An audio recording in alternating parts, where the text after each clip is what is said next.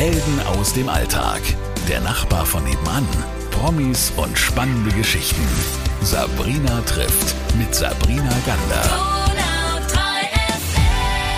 Bei mir ist heute Achim Beer. Er ist Facharzt für Allgemeinmedizin in Blaustein und ich sage erstmal Hallo, bevor wir weiterreden. Hallo, schön hier zu sein. Schön, dass Sie da sind. Sie haben zum Thema Impfen vor allem schon öfters mal ein Interview auch gegeben. Sie haben da eine ganz explizite Meinung.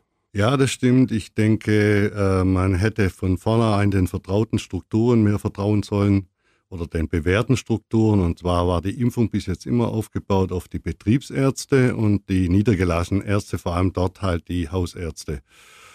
Und ich denke, auch gerade beim Impfstoffmangel hätten wir das viel besser bewältigen können. Meine, wenn man nur dran denkt, dass in 20 äh, die Betriebsärzte und die Hausärzte zusammen in zwei Monaten 40 Millionen Menschen Influenza geimpft haben, dann verstehe ich nicht, warum man so ein kompliziertes Konstrukt mit Impfzentren, die auch sehr, sehr teuer sind, überhaupt angefangen hat.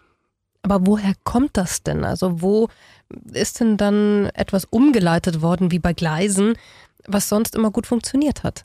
Ich denke, das Ernüchternde und das Erschreckende ist, dass die Verantwortlichen, vor allem auch Politiker, unser eigenes Gesundheitssystem gar nicht kennen, dass sie das gar nicht wissen, wie das überhaupt aufgebaut ist. Das äh, hat man in mehreren Dingen gesehen. Auch als man jetzt festgestellt hat, jetzt fängt so eine Seuche an, wie schlimm auch immer. Und dann äh, sollen plötzlich jetzt dann nur spezialisierte Einheiten diese kranken Menschen, die infizierten Menschen behandeln. Das war am Anfang also komisch, ja. Das hat sich dann aber relativ schnell dann wieder relativiert.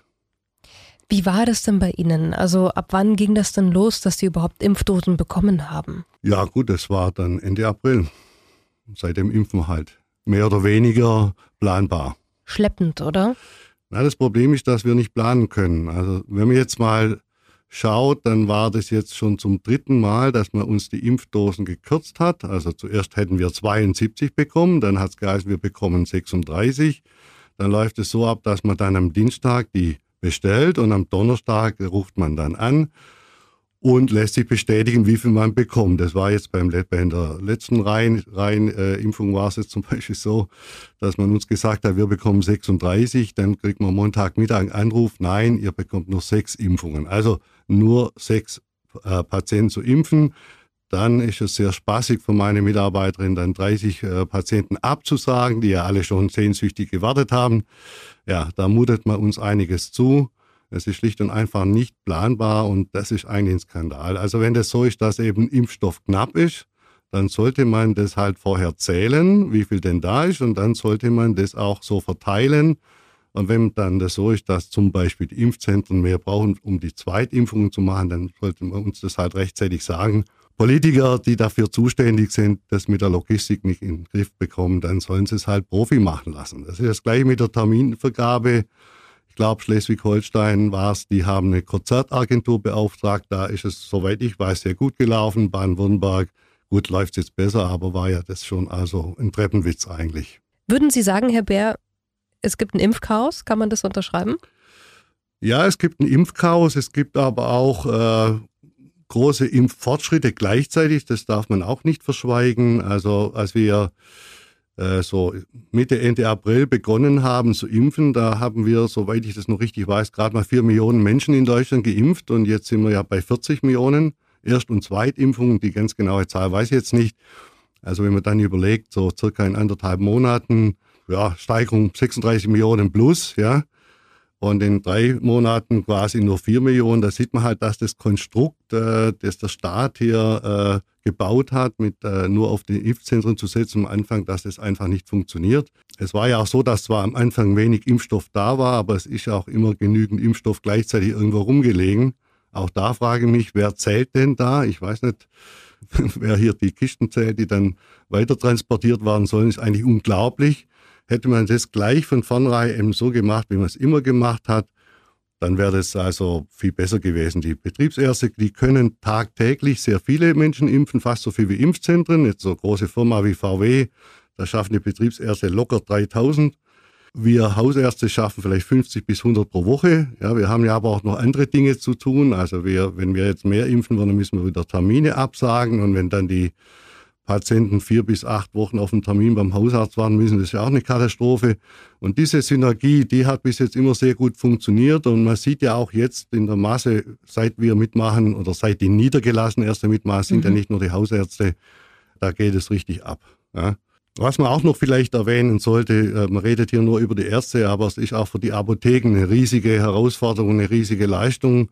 Dem mutet man auch sehr, sehr viel zu. Inwieweit? Ja, die müssen ja das Ganze ordern, die müssen dann immer wieder mit dem Großhand telefonieren, dann haben sie wieder das Problem, dass sie dann den Ärger abkriegen, äh, wenn sie uns dann sagen müssen, äh, wir haben jetzt halt keine 36, sondern nur sechs, ja, und äh, ich äh, kriege das ja mit, mit meinen Apotheken in Blaustein hier hautnah mit, also man mutet den Apothekern schon ganz schön viel zu.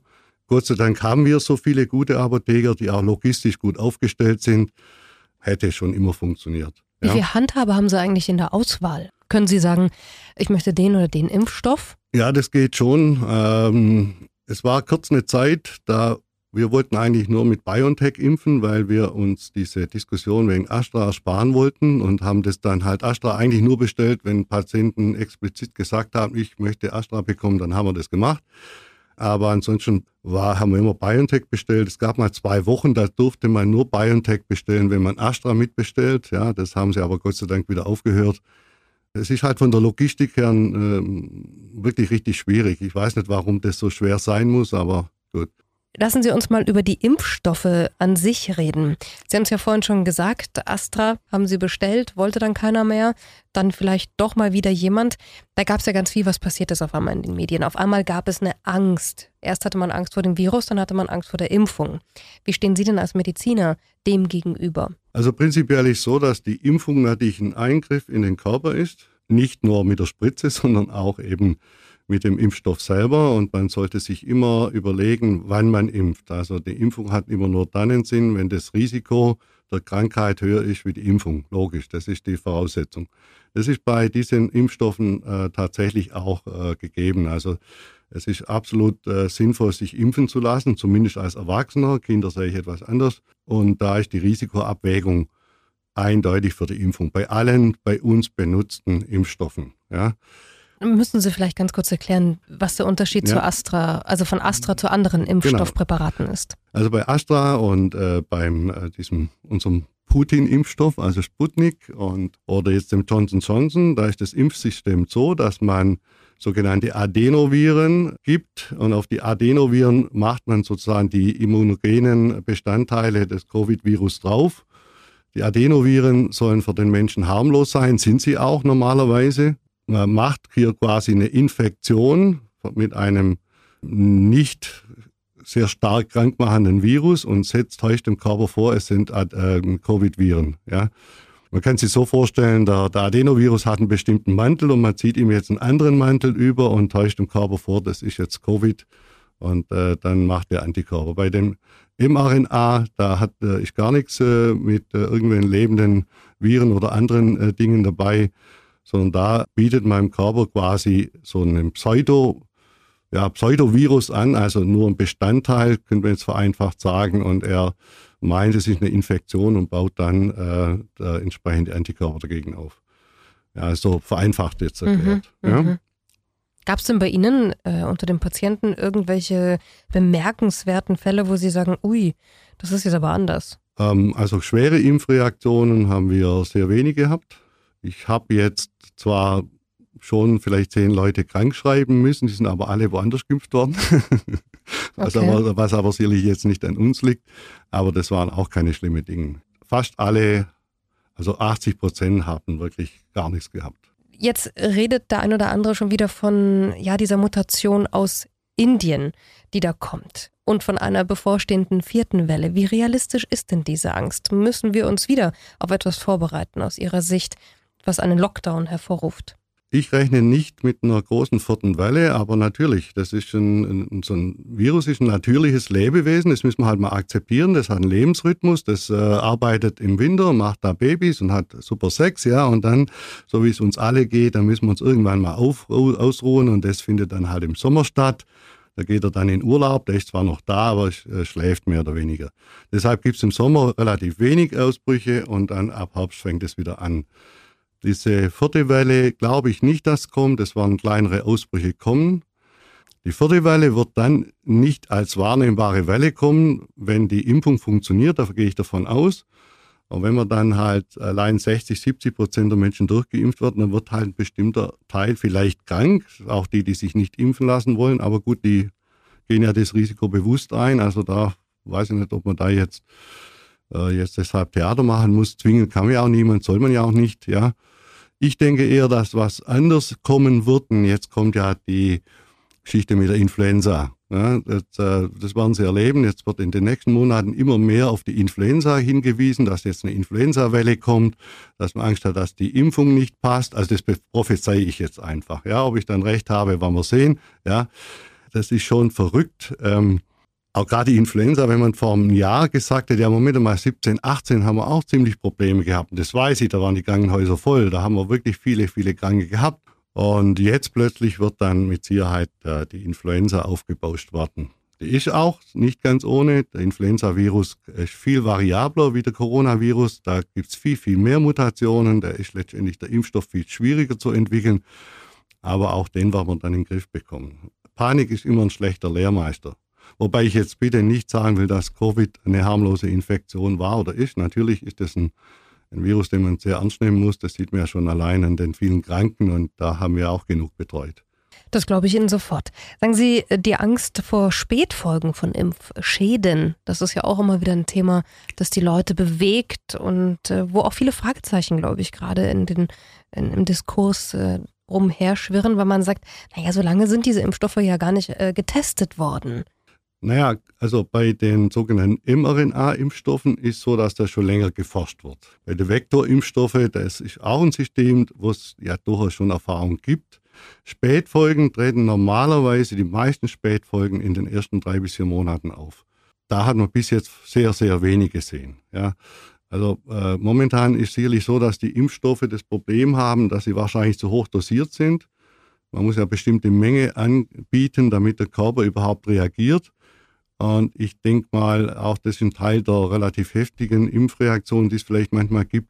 Ich denke, das wird sich anpassen. Also das wird, äh, denke ich, dann besser werden. Und bis jetzt gibt es keine Hinweise, dass es äh, mit irgendwelchen Spätfolgen äh, zu rechnen ist.